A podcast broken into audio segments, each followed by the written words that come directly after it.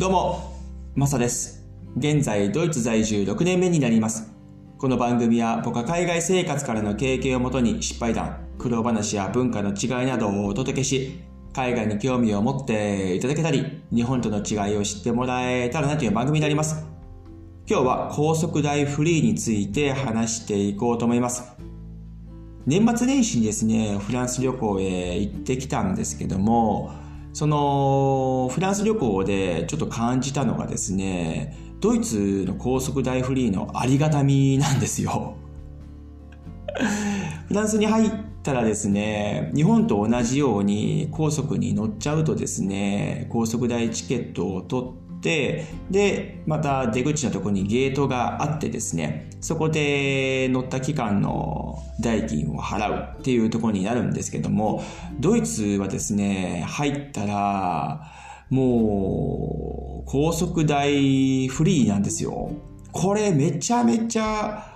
ああ、恵まれてる環境だなって改めて思いましたね。やっぱり普段ですね、ドイツに普通に住んでいて、普通に高速道路を乗って、それがもう当たり前と思ってしまってるもんですから、高速代フリーのありがたみっていうのが薄れていっちゃってるんですよね。で、こういった形でですね、フランス旅行へ行って、でいざ高速代を払っていくとですね、ドイツに戻ってきた時に、またこういったありがたみがですね、生まれてくるわけなんですよね。やっぱり人というのは環境に染まっていくものだなというふうに 思っておりましてですね。実際に僕がもうそうなので、なので、ドイツのこの高速代フリーについてめちゃめちゃありがたいなというふうに思うんですよね。でフランスはですね、シャンパーニュ、ブルゴーニュでワインをですね、スパークリングワインもそうですけど、堪能しまして、リヨンというね、街自体が世界遺産になっている都市なんですけども、そこにですね、行って、その後、シャモニエリアですね、そこでスノーボードをしてですね、年を越したという形なんですけども、冬の雪山でですね、年を越したのは、オーストリア以来だったかな。うん、2019年とか8年とかだったと思うんですけども、雪山で年を越す瞬間っていうのはまた違った感じですごくいいなというふうに改めて思いましたね。うん、で、ずっとですね、車を運転してですね、シャモニまで行ってドイツに戻ってきたんですけども、で、ドイツからですね、僕はノイスというところに住んでるんですけども、そこからフランクフルトというね、今住んでる南の位置になるんですけども、そこまでですね、僕の車で行って、そこで友達と合流してですね、友達の車でシャモニー、ブルゴーニュ、リヨン、シャンパーニュでドイツに帰ってきたというところなんですけども、友達4人で行ってですね、3人が運転できるので、入れ替え入れ替えでこう運転したんですね。で、ドイツで運転したメンバーで、フランスに入った瞬間にですね、あ、そうだったみたいな。フランスってそうだよなと。高速代あるよね。っていうところでですね、もう、改めてですね、そのドイツのありがたみっていうのは二人で話してですね、ああ、そうだよなっていう、やっぱり環境に染まるとこういう感じになるよなっていうところがあってですね、で、フランスにいる間はですね、ずっとそういう形でですね、日本と同じように高速代を払い続けていったんですけども、これがね、面白いことに、ドイツへ帰る時にですね、僕らスイスを通って帰ったんですね。そっちの方が近かったので、それかオーストリアに通って帰るっていう、こう、ルートもあったんですけども、それよりかスイスを通った方が早いなという風な形だったので、そっちを選択してですね、ドイツに戻ったんですけども、このスイスもまた違った環境なんですよ。その高速代に対してのシステムが違うんですよ。かといって高速代フリーかというと、フリーではなくてですね、スイスの場合はですね、高速代チケットっていうのを買わないといけないんですよ。で、この高速代チケットが年間単位で売られてるんですね。だから1つチケットを買っちゃえば、1年間スイスにいつ来ても高速代は乗れますよという形なんですね。で、そのチケットをですね、買って、当然高速に乗ってもですね、支払うところのゲートはないので、あとその高速チケットを取るゲートというのはないので、ドイツと同じような形なんですけども、ただその高速チケットを前もって買っとかないといけませんよというところで、それがないとですね、捕まって罰金という形になっちゃうので、しかもスイスの罰金の料金は非常に高いというところがあってですね、そういうのもあって、ちゃんと高速代チケットを買ってですね、スイスを通って、で、ドイツに帰ったという形なんですけども、そのもう一つの選択肢で、オーストリアを通って帰るっていうのがあったんですけど、オーストリアもスイスと同じ形でですね、高速代チケットというのをこう購入しないといけないんですね。ただですね、オーストリアの場合は、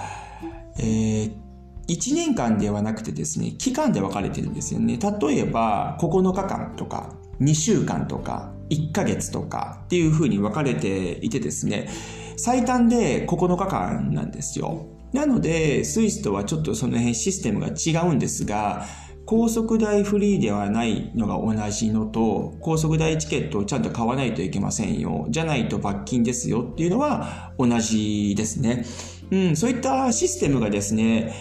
各国々によってヨーロッパって違うんですよ。フランスの場合は日本と同じようにゲートがあって、ちゃんとそこで支払うような形でですね、スペインに行くとですね、スペインはフランスとまた同じでですね、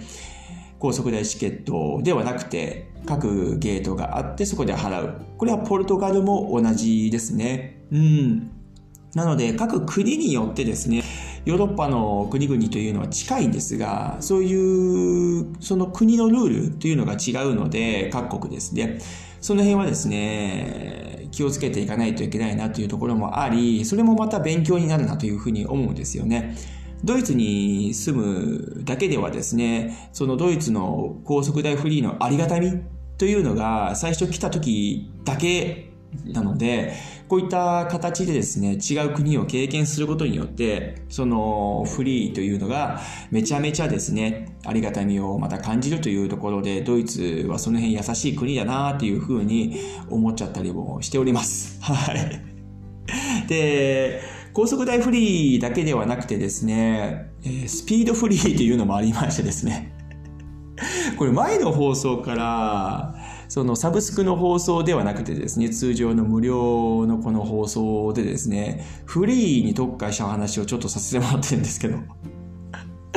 前は駐車場代フリーというところで話させてもらって、今日は高速代フリー。で、そしてその中でですね、高速の走る上でですね、スピードもフリーですよっていうところもあってですね、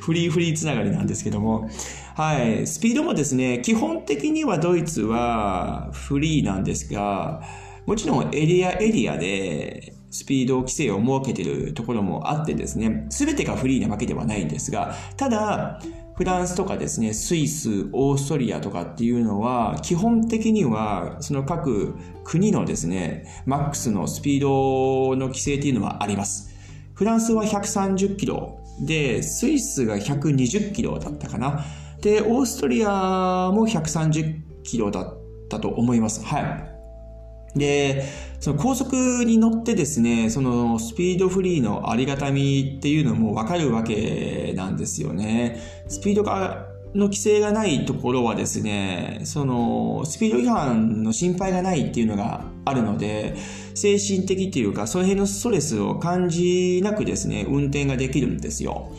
うん、もちろんですね、ドイツもスピード違反のカメラがあったりとかですね、そういうエリアエリアでスピード規制を設けているところの中ではですね、カメラがあったりとかするんですが、そういうところは気をつけないといけないですけども、それ以外のところはですね、そういう心配がないので、うん、比較的ですね、ストレスフリーで運転ができたりしております。で、スイス、オーストリアとフランスもそうですけど、ところどころカメラがあったりとかですね、常々日本と同じようにスピード規制があるので、その辺のストレスというのは感じたりですね、あ、気をつけて運転しないといけないなっていうのがあるので、そういった面でもドイツの運転する環境、システムというのはすごく国民に優しい国だなというふうに感じましたね。うん。これ日本だけではなくヨーロッパ各国で違うルールがあるので、さっき言った通りですね。うん。いろんな面で勉強になるなというふうに思いますね。うん。要するにですね、国々によって、気をつけないといけないルールというのが発生して、それに適用していかないといけないっていうところですね。そこから学ぶのって、結構あったりとかしてですね、うん、非常になんか新鮮さをまたもらったかなというふうに思いましたね。はい。何かご参考になれば幸いでございます。はい。今日はですね、高速代フリーについて話させてもらいました。どうもありがとうございました。それでは素敵な一日をお過ごしください。ではまた次回の放送で。チャオ